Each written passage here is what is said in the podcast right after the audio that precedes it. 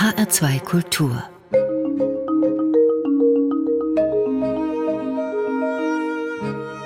Doppelkopf Heute am Tisch mit Laura Casses, vielschichtige. Gastgeberin ist Andrea Seeger. Laura Casses, Sie sind in München geboren und in Frankfurt aufgewachsen. Mögen Sie die Stadt? Frankfurt? Ja. Ja, sehr. Also zwischendurch hatte ich eine kleine Hassliebe zu Frankfurt. Ich dachte immer, eigentlich muss ich weggehen. Ich bin dann auch zum Studieren weggegangen, habe auch ein halbes Jahr in Argentinien gelebt äh, nach meinem Abitur. Und dann hat es mich aber für meine Arbeit wieder zurückverschlagen und seitdem bin ich eigentlich schon sehr, sehr gerne hier. Es ist auch eine schöne Stadt zum Zurückkommen. In welchem Umfeld sind Sie groß geworden hier in Frankfurt?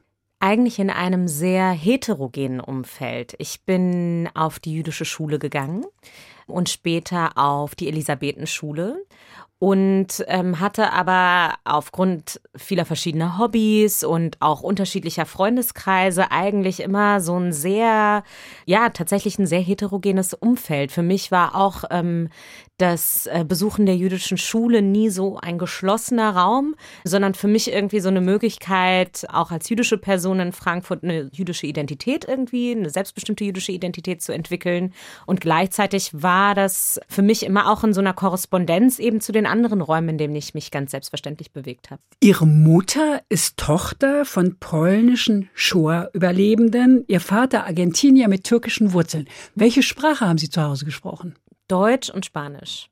Und Argentinien wegen der Herkunft Ihres Vaters nach dem Abitur, war das so? Genau, ja. Also man muss dazu sagen, mein Vater ist auch Jude, eben mit türkischen Wurzeln, also eine ganz andere Herkunftsgeschichte. Der gemeinsame Nenner bei meinen Eltern ist, was die äh, Biografien angeht, tatsächlich, dass sie jüdisch sind. Da hört es auch schon auf. ähm, mein Vater ist sehr anders aufgewachsen als meine Mutter. Ich bin in Deutschland geboren, hier auch aufgewachsen und bin gleichzeitig sozusagen mit diesem Referenzpunkt aufgewachsen. Und ich wollte das verstehen. Ich wollte irgendwie verstehen, was dieser andere Teil von mir ist. Und das hat mich dann dazu bewogen, nach äh, dem Abitur für ein halbes Jahr nach Argentinien zu gehen. Äh, das auch mal so ein bisschen so zu erleben, wie argentinisch bin ich eigentlich oder bin ich es überhaupt nicht. Wie argentinisch sind Sie denn? Naja, für Argentinier bin ich sehr deutsch. Und für Deutsche bin ich dann doch eher so, mh, hm, eher exotisch und temperamentvoll. Ich habe auch lange gebraucht, um zu verstehen, dass sozusagen dieses so notorisches Fremdheitsgefühl irgendwie nicht weggeht, wenn man sozusagen viele Identitäten oder viele Identitätsfacetten irgendwie in sich hat. Das heißt, ähm, so ganz gehört man vielleicht irgendwie nie dazu, aber das bedeutet auch gleichzeitig, dass man an vielen Orten irgendwie anknüpfen kann. Sie haben mal gesagt, das Wort Jüdin oder Jude löst Unwohl Unwohlsein aus. Nicht bei Ihnen, sondern im nichtjüdischen Umfeld. Woran machen Sie das fest? Na, das ist vor allem etwas, was ich ähm, in Bezug auf Deutschland beobachte. Also das Unbehagen, von dem ich häufig spreche, von dem auch nicht nur ich spreche, sondern ganz viele andere jüdische Personen auch, die vor allem ähm, ähm, in der politischen Bildung tätig sind oder die das auch in einem, in einem alltäglichen Umfeld erleben. Dieses Unbehagen hat damit zu tun, dass das Wort Jude in Deutschland, auch in der deutschen Sprache natürlich extrem aufgeladen und auf eine bestimmte Art und Weise konnotiert ist. Das Wort Jude ist konnotiert im schulischen Kontext natürlich entweder religiös, ja, also wenn man dann jüdisch sagt, was denkt ihr, wenn ihr an das Wort jüdisch oder Jude denkt, dann kommt dann irgendwie Rabbi und Schabbat und so weiter und so fort. Und im nächsten Augenblick ist das Wort Jude aber natürlich mit den Bildern des Holocaust assoziiert. Das heißt, wenn man in der Schulklasse sagt, ganz unverblümt, was denkt ihr, wenn ihr an das Wort Jude denkt, dann kommt auf dem Spektrum alles zwischen hm, Synagoge und Gaskammer. Das ist ja irgendwie auch relativ klar, weil sozusagen alles, was im Bildungskontext mit diesem Wort in irgendeiner Form assoziiert wird, ist geschichtlich aufgeladen, ist vielleicht auch aktuell durch den Nahostkonflikt aufgeladen ist, durch Alltagsantisemitismus, der medial irgendwie auch sehr präsent ist, aufgeladen, aber weniger irgendwie durch so die Diversität jüdischen Lebens, die eben auch existiert. Das heißt, die Assoziationen mit dem Wort Jude im Kopf sind dann teilweise ganz schwer zusammenbringbar mit der lebenden jüdischen Person, die vor einem sitzt. Und das ist das Unbehagen, das sozusagen im Raum steht. Was halten Sie denn von dem Projekt Meet a Jew? Was ich daran besonders finde, ist, dass junge jüdische Menschen die Möglichkeit haben, eben selbstbestimmt in einen Raum zu treten und zu sagen, das ist das, was ich bin. Ich kenne viele junge jüdische Menschen, die da mitmachen und für die das irgendwie so ein total wichtiger Moment der Selbstbestimmung ist, irgendwie sagen zu können, ich bringe sozusagen das in meinen Raum rein, was ich mit reinbringe. Allerdings würde ich einen sehr wichtigen Punkt machen, und zwar, dass häufig sozusagen auch von jüdischen Personen erwartet wird, diese Leerstelle zu füllen die natürlich so nicht alleine durch jüdische Menschen auffüllbar ist. Ja, es gibt je nachdem, wie man sozusagen das betrachtet, 100 bis 200.000 jüdische Menschen in Deutschland, die können auch die Leerstelle und die, also ne, die Schneise der Verwüstung in Wahrheit, die die Shoah hinterlassen hat, auch so nicht auffüllen. Nein, ja? natürlich nicht. Ähm, für mich ist irgendwie so die, das, das, die Facette, die am Projekt Meet a Jew irgendwie wichtiger sind, als jetzt sozusagen die Frage danach, wie das in die politische Bildung hineinwirkt. Dieses Element der Selbstbestimmung und der Selbstermächtigung, ehrlich gesagt, viel zentraler als so die Frage der Begegnung, weil so viele Lehrstellen, wie es gibt, so viele Begegnungsprojekte kann man gar nicht in Deutschland machen. Ja. Würde ich so sehen. Antisemitismus ist tief in der Gesellschaft verankert, in der deutschen. Das sage ich jetzt nicht gerne, aber es ist nun mal so, wie es, es ist. So, ganz genau. Viele Jüdinnen und Juden sitzen auf gepackten Koffern, sind bereit, dieses Land zu verlassen. Haben Sie auch einen Koffer gepackt? Ich würde dieses Narrativ der gepackten Koffer mal ein bisschen versuchen herauszufordern. Dieses Narrativ der gepackten Koffer ist ein Narrativ, das vor allem durch Shoah-Überlebende in Deutschland lange ein dominierendes war, in Familien, in denen sozusagen eine überlebenden Biografie geherrscht hat dieses Narrativ ist nicht so einfach übertragbar auf den Alltagsantisemitismus heute in Deutschland. Die Kontinuität dieser sozusagen dieser Narrative in Familien, dass man in Deutschland eigentlich nicht als jüdische Person leben kann hat etwas mit der direkten Überlebensbiografie zu tun. Wir haben es heute mit einer demografischen Situation in jüdischen Gemeinden zu tun, in denen 90 Prozent der Mitglieder jüdischer Gemeinden aus den Ländern der ehemaligen Sowjetunion als sogenannte Kontingentflüchtlinge in den letzten 30 Jahren nach Deutschland eingewandert sind. Diese Menschen sind unter anderem nach Deutschland eingewandert in den letzten 30 Jahren. Einerseits, weil es sozusagen als politischer Wille des wiedervereinigten Deutschlands deklariert wurde durch die damaligen PolitikerInnen und andererseits, weil sie auch als jüdische Menschen, als ethnisch markierte jüdische Menschen, nicht als religiös praktizierende, in den Ländern der ehemaligen Sowjetunion strukturell diskriminiert wurden und somit sozusagen die Einwanderung nach Deutschland eigentlich bedeutete, dass sozusagen das freiheitliche Leben in einem demokratischen Land auch bedeutete, dass man als jüdische Person hier freier leben kann. Dieses Versprechen ist nur bedingt eingelöst worden, aber die Menschen, die sozusagen als ehemalige Kontingentflüchtlinge nach Deutschland gekommen sind, haben eben auch ein anderes Narrativ mitgebracht. Und deshalb ist eben sozusagen der Umgang auch mit der Frage danach, kann man als jüdische Person in Deutschland leben, oder nicht ein unterschiedlicher. Jüdische Menschen würden Ihnen das unterschiedlich beantworten. Es ist auch eine Generationenfrage. Und dennoch ist es eben so, wenn Sie mich jetzt fragen würden, sitzen Juden auf gepackten Koffern, würde ich sagen nein. Aber wenn Sie mich fragen würden, ist Deutschland sicher für jüdische Menschen? Da würde ich auch sagen, nein. Sie sind Jüdin und ich bin sehr froh, dass Sie hier sind. Sie können mir nämlich helfen. Ich ärgere mich ganz oft und schon ganz lange über bestimmte Zuordnungen. Mhm. Zum Beispiel lese ich in einer sehr renommierten Zeitung, sie ist Jüdin, er ist Engländer. Können Sie mir das erklären?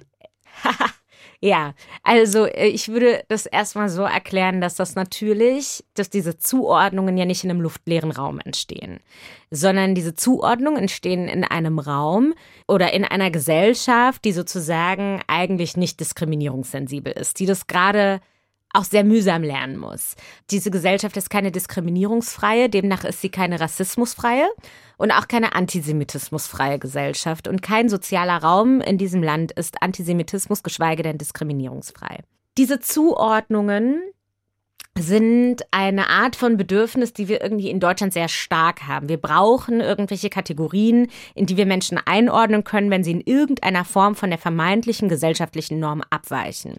Jüdisch zu sein ist ein ganz besonderes Exotikum in diesem Land. Und wenn man eine lebende jüdische Person tritt, dann möchte man sie auch als solche labeln. Und zwar ganz unabhängig davon, und auch diese Erfahrung machen jüdische Personen häufig, ob die Menschen das möchten oder nicht. Und das ist auch ganz interessant, denn auch wenn ich mich sozusagen auch als öffentliche Person zu jüdischem Leben und jüdischen Themen äußere, mag ich das zum Beispiel nicht, so vorgestellt zu werden. Laura Casses ist Jüdin. Ich bin auch jüdisch. Es gibt eine Herkunftsgeschichte, es gibt auch eine Verfolgungsgeschichte, es gibt in diesem Land auch eine Zuschreibung, Jüdin zu sein bedeutet, etwas mit der Geschichte dieses Landes zu tun zu haben. Und zwar auf der etwas unangenehmeren Seite, also im Sinne von, das muss ich ja jetzt nicht weiter erklären. Es bedeutet sozusagen eben nicht nur, ich glaube an etwas, weil nicht alle jüdischen Personen an das Gleiche glauben. Nicht alle jüdische Personen glauben an Gott oder bekennen sich sozusagen zu einem jüdischen Glaubenssatz und fühlen sich dennoch jüdisch, weil weil sie sich sozusagen mit der jüdischen Kultur verbunden fühlen, weil die Herkunftsgeschichte sie jüdisch macht, weil die familiäre Narration sie jüdisch macht oder weil die Mutter jüdisch ist oder weil sie tatsächlich auch religiös praktizierend sind. Alles klar. Die Zeitschrift Die Zeit hat mal vor ganz vielen Jahren mhm. Jüdinnen und Juden gefragt, was ist jüdisch? Mhm. Die Vielzahl der Antworten hat mich damals total überrascht und geflasht und ich habe gedacht, boah, das ist ja wirklich schwierig. Also Zuordnung mhm. so einfach funktioniert einfach nicht. Ja? Wir, müssen, wir müssen reden. Ja. Und das tun wir ja auch. ja, vor allem reden jüdische Personen heute selber also ja. sie erzählen ihre Geschichten selber, sie erzählen ihre unterschiedlichen Geschichten selber, sie nehmen sich auch diese Räume, sie lösen sich auch sozusagen von dieser Projektion, die ständig auf sie geladen wird. Das verändert etwas, das verändert die Wahrnehmung von jüdischem Leben in Deutschland. Gleichzeitig, deswegen will ich da ganz kurz nochmal einhaken, ist es schon so, dass die Frage danach, was es bedeutet, jüdisch zu sein, auch lange nicht alle jüdischen Menschen beantworten konnten, weil es auch eben Migrationsgeschichten sind, weil es auch dramatische Geschichten sind, weil es auch Fluchtgeschichten sind und es ganz viele Menschen gibt, die sich dazu auch überhaupt nicht öffentlich äußern wollten oder auch konnten die jüdische Erfahrung in Deutschland ist auch die Erfahrung einer sehr vielschichtigen Diskriminierung, nicht nur auf Basis dessen, dass man jüdisch ist, sondern weil man auch eine Migrationsbiografie hat, weil man eben auch marginalisiert ist aus unterschiedlichen Perspektiven. Wir haben es bis heute mit einer strukturellen Altersarmut unter eben den ehemaligen Kontingentgeflüchteten zu tun, die fast alle Menschen betrifft, die vor 1954 geboren sind. Ja. Ähm, und das sind auch Marginalisierungsgeschichten, die eben noch nicht erzählt werden. Deswegen finde ich es gut, dass Sie hier sind, Laura Katzes. Wir sprechen gleich weiter, aber erst hören wir eine Musik, die Sie sich ausgewählt haben, und zwar Tel Aviv mhm. von Jasmin Moalem. Genau. Was verbinden Sie damit? Für mich ist Tel Aviv auch inmitten dieser sehr, sehr komplizierten Region und den ambivalenten Gefühlen, die ich irgendwie damit habe. Für mich ist Tel Aviv irgendwie so ein Ort der Freiheit und diese Künstlerin ist für mich auch, repräsentiert für mich auch eine ja, so eine wahnsinnig interessante Entwicklung von israelischer Musik, die irgendwie so kein klares Genre hat.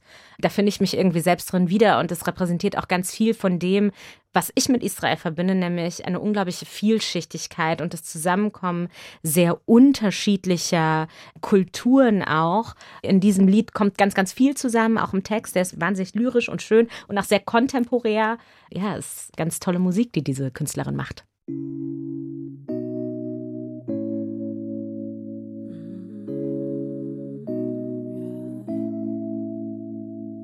דירה בתל אביב בחושך, חושבת איך לזכור את החודש, ומה המשמעות של חופש, נזכרת בתקופות שלא עניין אותי העודף, הכיסים היו כבדים היום בין מחשבות של קודש, געגוע להורים, יש לי שיחות ריקות מתוכן עם 200 חברים, אבל צריכה אחד קרוב עכשיו.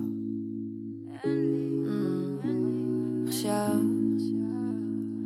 מנסה לפנות באומץ אל המקום הכי עמוק דברים שיכולים לשבור אותי, כמו הפער בין הדמיון שלי. והמציאות היא בערמומית, אני כבר בחלל וטוב לי שמה עם עצמי לא להודות שבחיי היה הרס עצמי, אבל תראה מה בניתי ובוא תסתכל לי בעיניים ותגיד לי שזה לא כדאי. כדאי. ואין ברירה ללכת מגעה בעצמי, כי גם אם זה לא מושלם, זה כל מה נשארת בתנועה ואין לי מטרה מאמינה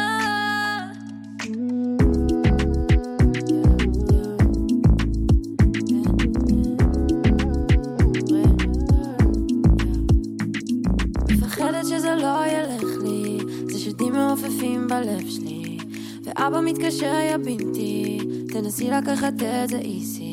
וביום כיפור בית כנסת מרגש אותי כמו מוזיקה חוזרת אל העיר ומסתגרת. אני מגנה על תואר המידות שלי מוחקת את הטינדר מלא זבל המהות אבל הסטייל הבא ואני בודדה. אז אני מורידה ומרגישה ריקה ומגלגלת מה שיש במגירה כי מפחדת להביט לה.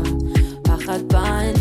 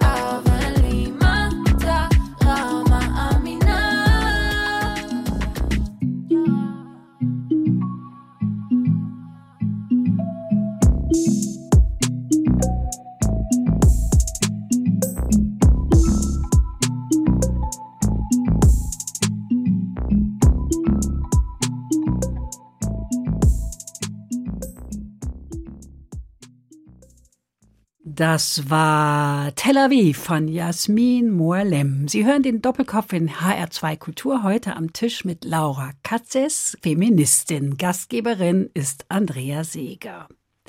Laura Katzes, Sie waren von 2017 bis 2019 Vizepräsidentin der Europäischen Union jüdischer Studentinnen und Studenten. Was taten Sie denn da? Ja, das war ja nur eine ehrenamtliche Rolle. Ich muss dafür ein bisschen ausholen, um das zu erklären. Die Europäische Union jüdischer Studierender ist ein Zusammenschluss, ein demokratisch gewählter Zusammenschluss von jungen jüdischen Aktiven, die einerseits an gesellschaftspolitisch relevanten Diskursen teilhaben möchte, aber eben auch sozusagen eine jüdische Position entwickeln möchte, die auch in diesen gesellschaftspolitischen Räumen stattfinden soll. Und das passiert auf europäischer Ebene zum Beispiel dann auch in den Gremien der Europäischen Union, also beispielsweise in der Europäischen Kommission oder im Parlament. Aber es passiert tatsächlich auch auf aktivistischer Ebene. Ja, was bedeutet das, wenn es irgendwelche zum Beispiel antisemitische Vorfälle gibt?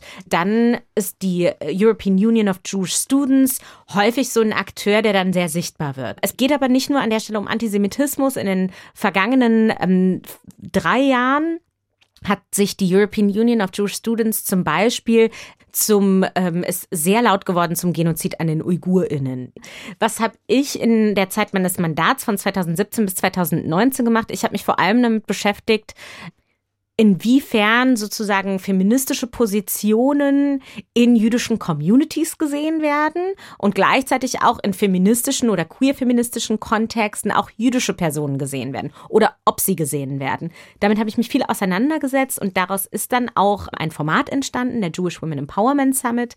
Also das war so ein bisschen ja, mein genau. Thema. der, der hat sich daraus entwickelt, genau. läuft jährlich. Was machen Sie da? Was steckt dahinter? Ich bin neben dieses ehrenamtlichen Mandates, das ich diese zwei Jahre lang hatte, bin ich eigentlich hauptamtlich für die Zentralwohlfahrtsstelle der Juden in Deutschland tätig. Über die können wir auch gleich nochmal sprechen. Habe ich auch machen wir auch. Machen genau, wir auch. machen wir auch.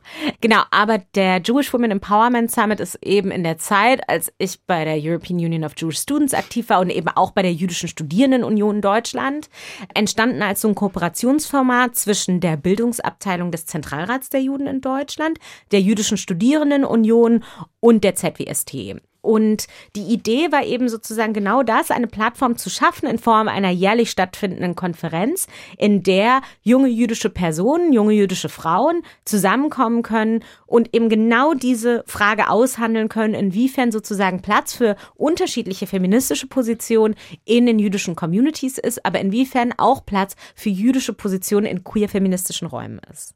Und ist da Platz? Na, die Beobachtung, die ich vor allem mache, die ich sehr interessant finde, wenn sozusagen von außen auf die Frage danach, wie funktionieren Feminismus und Judentum zusammen geguckt wird, dann wird immer als erstes gefragt, naja, aber in der Synagoge, so in orthodoxen Synagogen, da beten Frauen und Männer ja auch getrennt.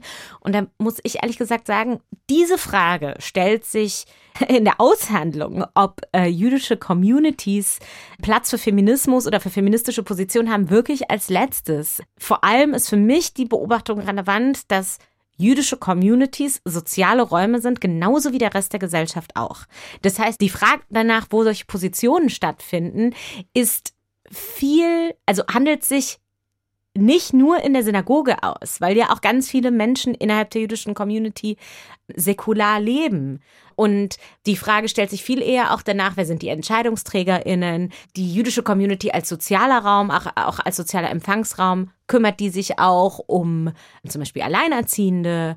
Gibt es eben sozusagen auch da an der Stelle irgendwie ein Bewusstsein dafür, was irgendwie äh, weibliche Perspektiven auch sind? Das heißt, die jüdische Community als sozialer Raum, in der müssen sich die Fragen die sich auch gesamtgesellschaftlich gestellt werden, genauso gestellt werden. Also kann ich trans Person sein und zur jüdischen Gemeinde gehören? Naja, man kann es erstmal genauso schwierig sein wie in einem gesamtgesellschaftlichen Raum auch. Es ist natürlich dahingehend auch schwer, dass sozusagen der Raum jüdische Gemeinde auch religiös konnotiert ist, wobei es dazu auch sehr viele unterschiedliche Positionen gibt. Aber wenn man sich die jüdische Gemeinde als sozialer Raum anguckt, dann ist das erstmal auch genauso wenig ein Safe Space oder ein safer Space wie der Rest der Gesellschaft halt auch. Äh, und dafür muss erstmal ein Bewusstsein geschaffen werden. Aktuell, Laura Castes, leiten Sie die Abteilung für Kommunikation und Digitalisierung bei der Zentralwohlfahrtsstelle. Ist das Gespräch hier also Teil Ihrer Arbeit? Würde ich schon sagen, ja. Okay. Also ähm, im direkten und im indirekten Sinne ich spreche zu jüdischem Leben in Deutschland natürlich auch als Person Laura Casses. Ja, ich habe auch das Buch, das ich herausgegeben habe, als Laura Casses herausgegeben. Für mich ist das aber gar nicht so hermetisch trennbar. Denn was die Zentralwohlfahrtsstelle der Juden in Deutschland macht, sie ist die sozialpolitische Interessensvertretung vulnerabler Gruppen innerhalb der jüdischen Gemeinschaft. Sie ist der soziale Dachverband der jüdischen Gemeinden in Deutschland. Sie ist die, auch die soziale Stimme vulnerabler Gruppen innerhalb der jüdischen Community. Und sie ist eben ähnlich wie die Caritas oder die Diakonie eben auch ein religiös konnotierter Sozialverband mit einem bestimmten Leitbild, das schon seit über 100 Jahren existiert. Aber sozusagen die Perspektive, und das ist etwas, was ich ja häufig auch betone, die Perspektiven vulnerabler Gruppen innerhalb der jüdischen Community sind eigentlich die, die am wenigsten gesehen werden. Und das, was wir bei der ZWST eben versuchen zu tun, ist eben genau auf diese Perspektiven, die häufig auch wirklich eine strukturelle Komponente haben, hinzuweisen. Kommen wir noch mal auf das Jüdischsein in Deutschland. Ihre Eltern sind Juden, das haben Sie vorhin gesagt.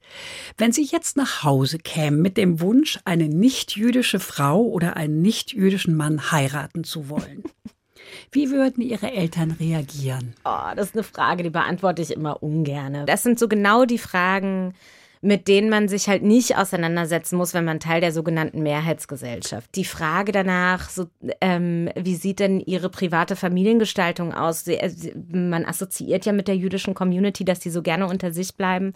Das ist so ein bisschen so das, was eben da mitschwingt. Man möchte natürlich viel über jüdisches Leben wissen.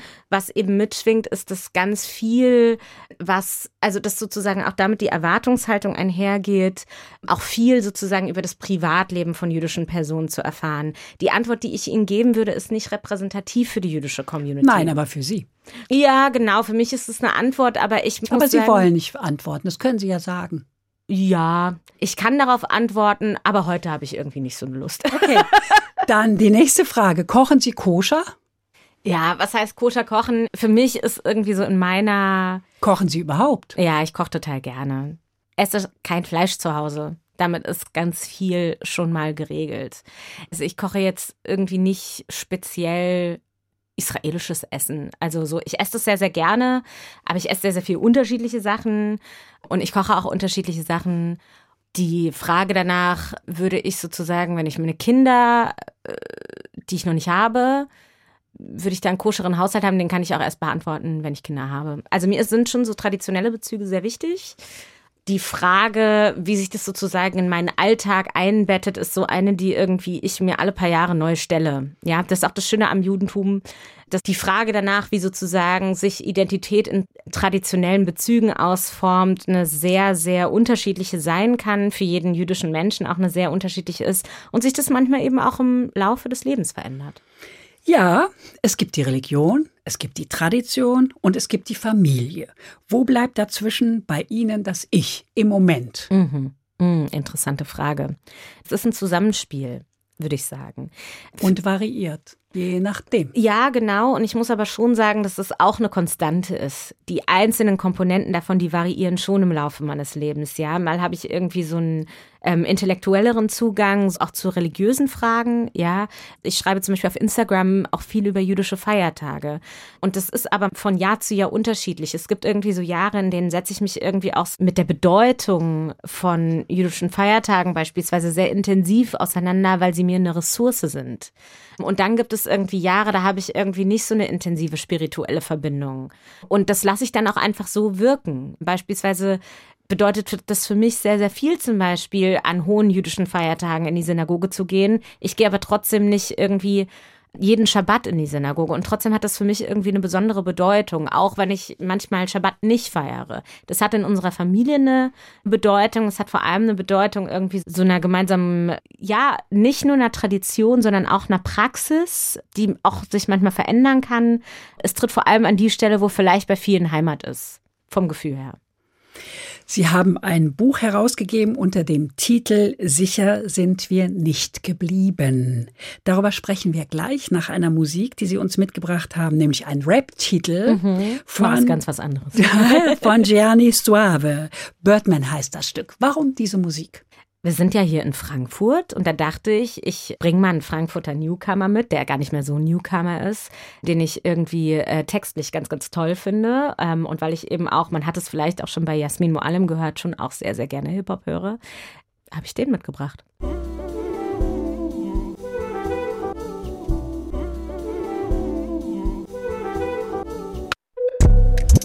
Skin right born again your skin right born again.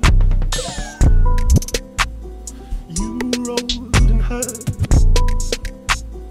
Stop playing with my fucking name. Yeah. Put, put some respect on my name, Face Shield von Nike, von meinem Maul, ich bin Bane, ich bin Bane, ja. Baby, das Untergrund, Finum SU, tanz auf dein Kopf, das sind Waves, Waves, Wave, ja. Mach was ich will, wann ich will, wie ich will, das ist mein Game, with Visions for Days, mein Shit ist und bleibt independent von Guap und Follows und Plays. Laufe egal wo lang, Kopf hoch, ja ich seh und ich snipe. Du, du hast Connects auf Papier, mein Bro, aber ich hab Connects wie ein Scheich. Sag mir was für Wave, mein G, mein G, sag mir was für Hype. Du willst so sein wie irgendwer anders. Ich bleib wer ich bin und ich bin wer ich bleib. Ich mach mein Business mit Freunden, mach, mache kein Business mit Hein. Ja, ich bin selber ein High, du Peach, pass besser auf, wenn du weißt. Big Mouth Player, du laberst, aber du stotterst bei One Takes von Mike. Put mal Respekt auf meinen Namen, ich bin Emily Rose, weil der Teufel steckt im Detail. Put, put some respect on my name, Face Sheet von Nike, von meinem Maul, ich bin Bane. Ich bin Bane ja. Baby, das Untergrund, Finum SU, tanz auf dein Kopf, das sind Waves. Waves, wave, ja. Mach was ich will, wann ich will, wie ich will, das ist mein Game. Visions for Days, mein Shit ist und bleibt independent von Go-Up und Follows und Plays. Put some respect on my name.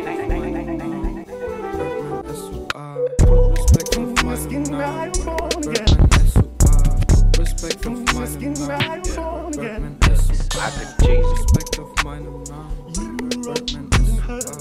Respect of mine You wrote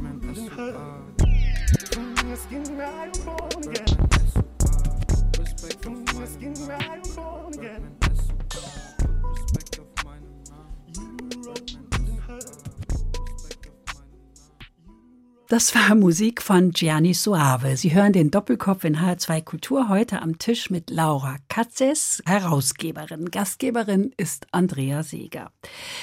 Ja, Laura Castes, für ihr Buch Sicher sind wir nicht geblieben, haben sie unterschiedliche jüdische Autorinnen und Autoren gebeten, ihre Sicht auf das Leben in Deutschland zu beschreiben.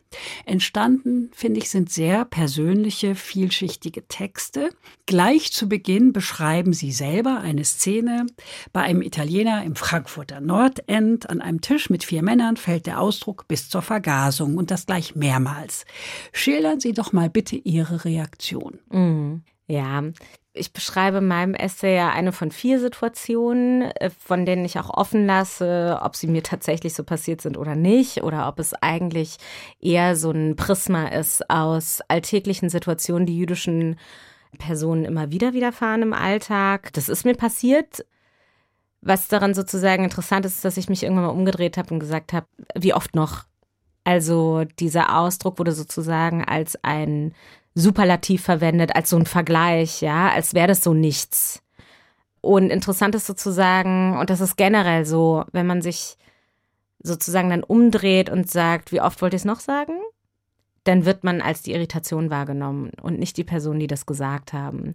Das ist egal, ob jetzt bis zur Vergasung fällt oder oh, ähm, sei doch mal nicht so ein Jude oder irgendwelche anderen Dinge, die einfach so genutzt werden, weil sie Teil unseres Sprachgebrauches sind, also meines nichts, aber ähm, Teil irgendwie so des gängigen Sprachgebrauches sind. Es gibt ja niemanden, der irgendwie sagt, das ist Kacke, finde ich scheiße.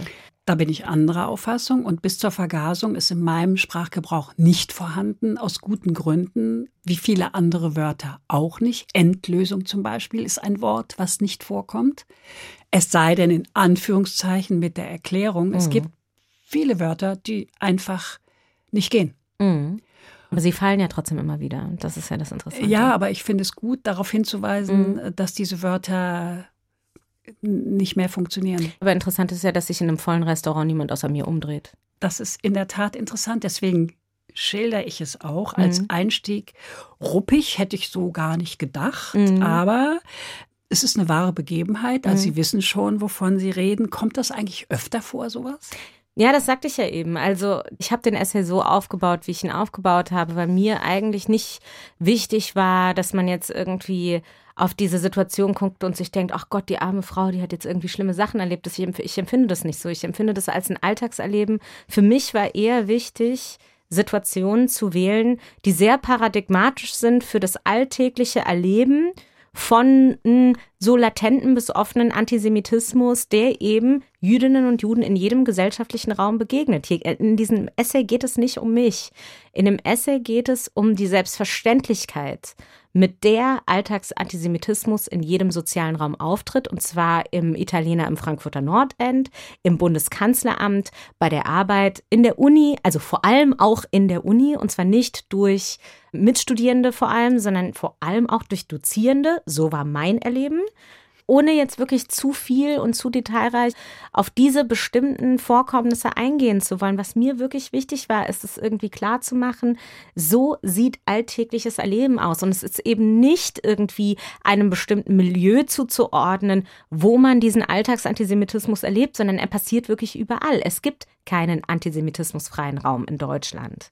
Also ich freue mich natürlich immer über Personen, die sagen, ich bin völlig verblüfft irgendwie, dass das ähm, oder ich, was heißt, ich freue mich über Personen, sondern ich verstehe Personen, die irgendwie sagen, oh Gott, das ist, äh, geht mir jetzt irgendwie nah. Ich bin sehr verblüfft darüber, dass das passiert. Es ist aber wichtig sozusagen, das an, anzuerkennen, dass ähm, genau diese Begebenheiten alltäglich sind. Wir schauen oft auf die jüdische Erinnerungskultur. Wie sieht eigentlich das deutsche Erinnern aus? Erstmal ist wichtig festzustellen bei aller Kritik daran, es gibt ein Erinnern. Es gibt in ein Erinnern in Deutschland, es gibt eine sogenannte Erinnerungskultur und diese Erinnerungskultur ist sozusagen in ein gesellschaftliches Verständnis davon, wie die deutsche Gesellschaft funktionieren muss, irgendwie eingegangen nach 45. Das war keine selbstgewählte Erinnerungskultur, sondern die ist natürlich auch auferlegt worden. Das muss man verstehen, aber es gibt sie erstmal. Und das ist in ganz vielen anderen Ländern, ähm, die genozidale Verbrechen begangen haben, bis heute nicht so. Das ist erstmal wichtig festzustellen, dass okay. es das gibt. Der Kritikpunkt meinerseits daran ist aber dennoch, dass Erinnern in Deutschland, das Erinnern an die Shoah und an die Verbrechen des Nationalsozialismus einerseits wahnsinnig ritualisiert sind. Im Kontext dieser Erinnerungskultur werden immer wieder bestimmte Phrasen repliziert. Sagen Sie doch mal so ein, zwei. Ja, eben beispielsweise Jüdinnen und Juden sind ein Geschenk für Deutschland. Erika Zinger hat zum Beispiel in dem Essayband einen sehr interessanten und wichtigen Text darüber geschrieben, warum das eben nicht so ist, warum Juden kein Geschenk für Deutschland sind. Oder eben beispielsweise dieser Ausspruch nie wieder. Dieser Ausspruch wird in bester Absicht von vielen PolitikerInnen eben auch ne, zu Gedenkfeiern verwendet. Und von PolitikerInnen aus dem demokratischen Spektrum nehme ich das auch erstmal so an. Das Problem ist, dass es sozusagen ganz häufig nicht einhergeht mit einer Absichtserklärung, jüdisches Leben in Deutschland auch weiterhin zu schützen.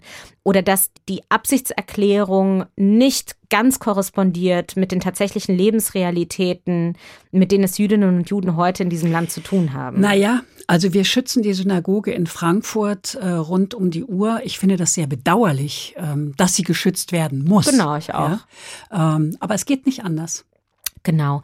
Und in Frankfurt, das muss man auch sagen, Frankfurt ist einerseits an der Stelle vielleicht nochmal eine andere, anders, als wenn wir zum Beispiel nach Halle oder nach Hagen gucken. In, in Frankfurt ist die jüdische Gemeinde eine sehr präsente Gemeinde. Sie ist präsent im, im Stadtbild, sie ist präsent im gesellschaftlichen Leben, im kulturellen Angebot. Das ist einfach eine sehr, sehr, sowohl geschichtlich als auch gegenwärtig sehr, sehr, sehr sichtbare, als auch politisch, auch in der Nachkriegsgeschichte Geschichte immer eine sehr präsente Gemeinschaft auch aus, äh, gewesen, auch bestehend aus ähm, unglaublich charismatischen Figuren auch. Aber das ist eben in ganz vielen Städten in Deutschland nicht der Fall. Und auch in Frankfurt muss man sagen, dass wir es auch eben immer mit einem ambivalenten Verhältnis äh, zu den Sicherheitsbehörden und zur Polizei zu tun haben, wenn wir eben von Vorfällen wie, de, wie dem NSU 2.0 hören oder Polizisten, die in irgendwelchen Chatgruppen unterwegs sind.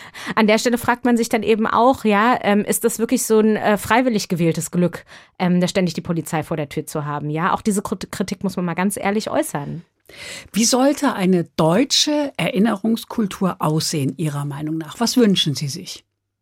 Erinnerungskultur muss eine Auseinandersetzungskultur sein. Die Menschen, unabhängig davon, ob sie aus Täterfamilien kommen, auch fangen wir mal damit an, dass die meisten Menschen nicht wissen und auch nicht wissen wollen, ähm, ob sie aus Täterfamilien kommen. Sie glauben sogar daran, also die, der Großteil der deutschen Gesellschaft glaubt daran, nicht aus einer Täterfamilie zu kommen, was natürlich statistisch irgendwie nicht ganz korrespondiert mit Tatsachen. Geht irgendwie nicht auf. Nein, es geht nicht auf und leider ne, zeigen ja auch viele Umfragen, dass sich dieser Glaube daran, die Großeltern oder der Großvater sei im Widerstand gewesen und so sehr eindeutig hält, wenngleich irgendwie das nicht so ganz sein kann. Was man halt vor allem sagen kann, ist, dass auch die nationalsozialistische Ideologie nicht im luftleeren Raum entstanden ist, dass es auch strukturellen und gesellschaftlichen Antisemitismus Antisemitismus als Weltbild schon gab, bevor Hitler an die Macht gewählt wurde.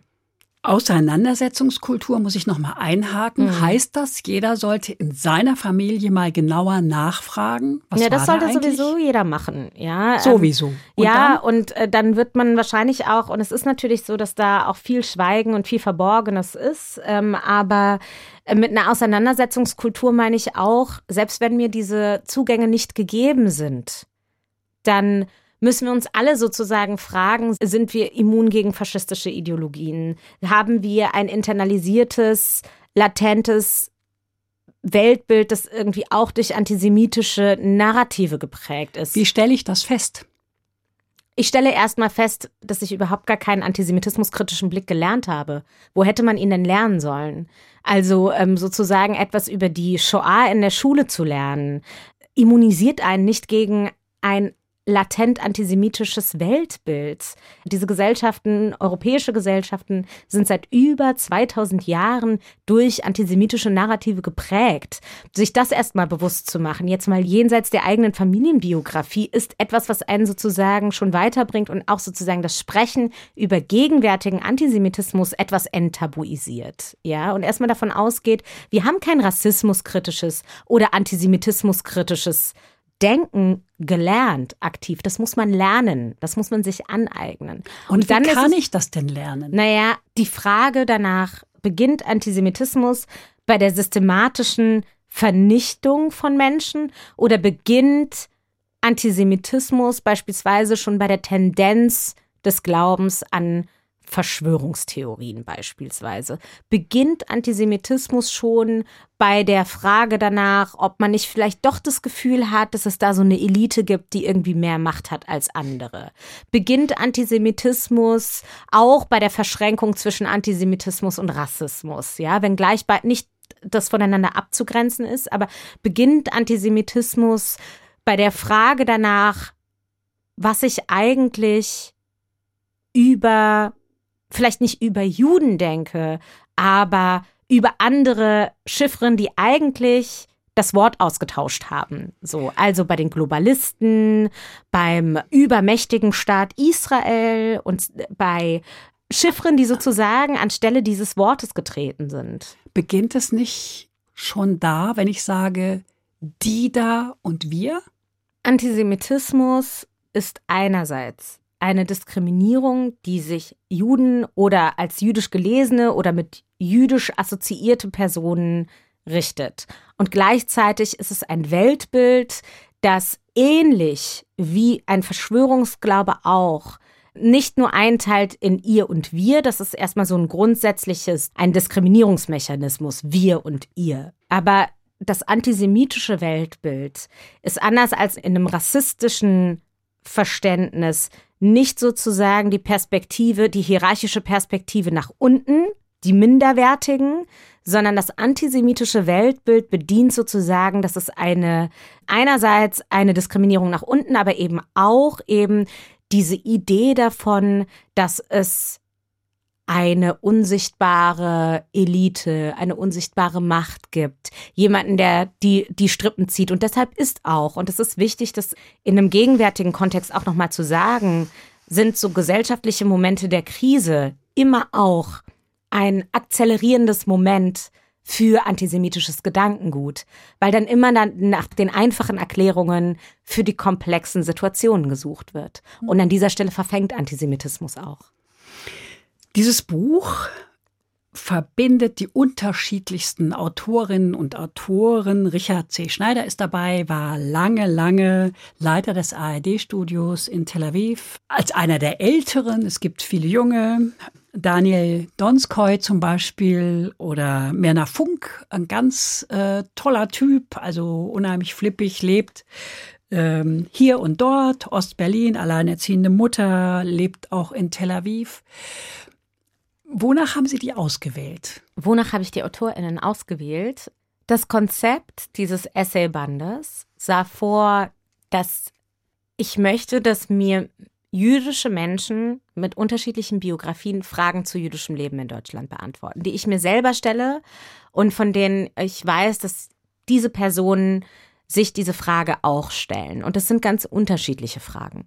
Und das heißt, ich habe jetzt nicht irgendwie den Anspruch gehabt, ein besonders diverses Bild jüdischen Lebens abzubilden, weil ich glaube, dass das gar nicht leistbar ist. Ja, sie werden jüdische Positionen genauso viele finden, wie es jüdische Menschen gibt in Deutschland. Aber was ich wollte, ist sozusagen Menschen, mit denen ich persönlich oder professionell verbunden bin, mir diese Fragen beantworten, die wir teilen zu jüdischem Leben. Also zum Beispiel, warum lässt uns die Shoah nicht los? Was bedeutet Chutzpe für dich? Was bedeutet Deutschland für dich? können wir utopisch denken, wenn wir an die jüdische Gemeinschaft denken? Was kann diese Gemeinschaft eigentlich noch sein, jenseits dieser Fremdwahrnehmung? Was ist sozusagen dieses Spannungsfeld zwischen der Fremdwahrnehmung und der Selbstbestimmung jüdischen Lebens? Wie erzählen wir unsere Geschichten selber? Warum willst du nicht der Medienjude sein, in Anführungsstrichen? Das habe ich zum Beispiel Daniel Donskoy gefragt.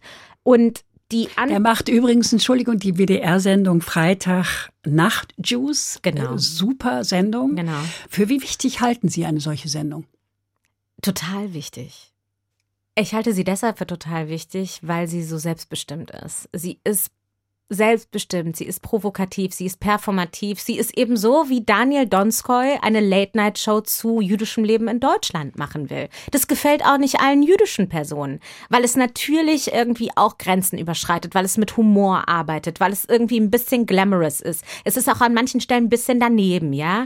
Ähm, da trinken die Gäste irgendwie ähm, Wodka vor fünf Kameras, also auch ich musste sehr viel Wodka in dieser Sendung trinken. Oh, das tut mir leid, jetzt habe ich gar keinen mitgebracht. nee, ich mache es auch nicht nochmal. Das habe ich mir also, wirklich fest also. vorgenommen, dass ich für die Öffentlich-Rechtlichen in Deutschland nicht nochmal so viel Wodka trinke. Was es vor allem ist, es ist wirklich so ein total selbstbestimmtes Sprechen darüber, was jüdisches Leben in Deutschland ist. Und war dementsprechend auch einfach ein total wichtiger Beitrag zu diesem Festjahr 1700 Jahre, weil es vielleicht nicht unbedingt das ist, was man sich irgendwie zu jüdischer Kultur im öffentlichen Sprechen erwartet, sondern einfach so, wie er halt Bock hatte und seine Gäste Bock hatten. Das hat irgendwie auch was sehr Empowerndes, das zu sehen, dass das halt geht. Brauchen wir mehr davon? Absolut, aber wir brauchen nicht nur mehr davon in Bezug auf jüdisches Leben, das sagt Daniel Donskoy auch immer. Wir brauchen mehr selbstbestimmte Formate, die die Vielfalt und die Diversität in dieser Gesellschaft abbilden und die sozusagen Themen auch streitbar machen. Es ist nicht angenehm, im deutschen Fernsehen Ich packe meinen Koffer nach Auschwitz zu spielen. Es ist auch nicht richtig, das zu tun. Also was heißt, es ist nicht richtig, das zu tun? Es ist nicht angenehm, es ist nicht angenehm für die Zuschauerinnenschaft und es war auch definitiv nicht angenehm für die Personen, die das gemacht haben. Und gleichzeitig stößt es eben auch oder es bricht auch bestimmte Narrative auf. Es nutzt diesen künstlerischen Rahmen, um dieses Unbehagen auch mal im Raum stehen zu lassen. Hat Ihnen eigentlich von den von Ihnen angefragten Autorinnen und Autoren jemand abgesagt? Ja. Viele? Äh, nein. Aber es gab einige, die abgesagt haben, und das haben alle AutorInnen gesagt, weil klar ist, dass wenn ich eine Frage stelle, und das hat was auch so mit den professionellen und persönlichen Korrespondenzen zu tun, die ich mit diesen Menschen pflege, wir sprechen auch über etwas sehr Persönliches. Mhm. Wir sprechen über politische Themen, aber wir sprechen auch über wahnsinnig, wahnsinnig persönliche Themen. Ein Richard Schneider, der fast 15 Jahre lang als Auslandskorrespondent bekannt war, spricht in seinem Essay eigentlich über sein Erleben als Kind von Shoah-Überlebenden. Und das wirkt fort, das wirkt auch in die der dritte Generation. Manche fort. Wohnung nicht mieten kann, wegen des Treppenhauses. Ja, also Assoziationen und es werden alle Kinder und Enkelkinder aus überlebenden Familien kennen. Die Assoziationen, die man sich eben, von denen man sich nicht lösen kann. Und zwar Aber egal. er weiß es gar nicht. Er geht in die Wohnung, die Wohnung gefällt ihm und dann geht er raus und sagt, kann ich nicht nehmen. Ich ja, kann sie nicht aber nehmen. diese Assoziation, die, die lässt sich in Familien austauschen durch andere Assoziationen, die einfach in irgendeiner Form triggern. Das kann man nicht verstehen, wenn man sozusagen in so einer Familie nicht aufgewachsen ist. Was aber irgendwie klar war, ist, dass diese Essays persönliche Essays werden. Und es gab ganz viele Personen, und das jetzt im Übrigen auch nochmal im Kontext des Angriffskrieges auf die Ukraine, ja. Ähm, Shahzad Osterer, die für den Bayerischen Rundfunk arbeitet, hat einen Text über ihr Aufwachsen im Iran geschrieben und was das sozusagen auch mit ihrer Wahrnehmung von Antisemitismus in progressiven Räumen zu tun hat. Und äh, heute oder jetzt ist sie eine der profiliertesten Stimmen zur Revolution im Iran. Und was klar war, ist, diese Essays sind wahnsinnig persönliche. Und es gab Personen, die im Zuge dieses Schreibprozesses, die auch schon angefangen hatten und die gesagt haben, ich kann diesen Text nicht veröffentlichen. Vom Ergebnis her muss ich Ihnen sagen, als jetzt gar nicht Beteiligte, ich habe vieles als sehr berührend, mhm. sehr neu mhm. empfunden auch, als etwas, was mich bereichert hat, mhm. weil ich es so nicht kannte. Und ich fand gerade das, was an Emotionen rüberkam, mhm. richtig gut. Mhm. Das freut mich. Laura Casses, es ist Zeit für eine Musik. Und ausgewählt haben Sie zum Schluss einen argentinischen Tango. Bevor wir das Stück jetzt hören, sage ich Danke für dieses offene Gespräch über ein wichtiges Thema und wie wir gerade gehört haben, nicht mit einer Stunde erledigt ist, gar nicht. aber man muss ja irgendwo anfangen. Genau. Sie finden es übrigens auch in der ARD Audiothek, dem kostenlosen Angebot für Podcast. Danke Ihnen fürs Zuhören, sagt Andrea Seeger. Vielen Dank Ihnen.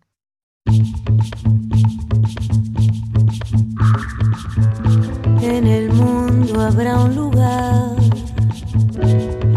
para cada despertar jardín de pan y de poesía.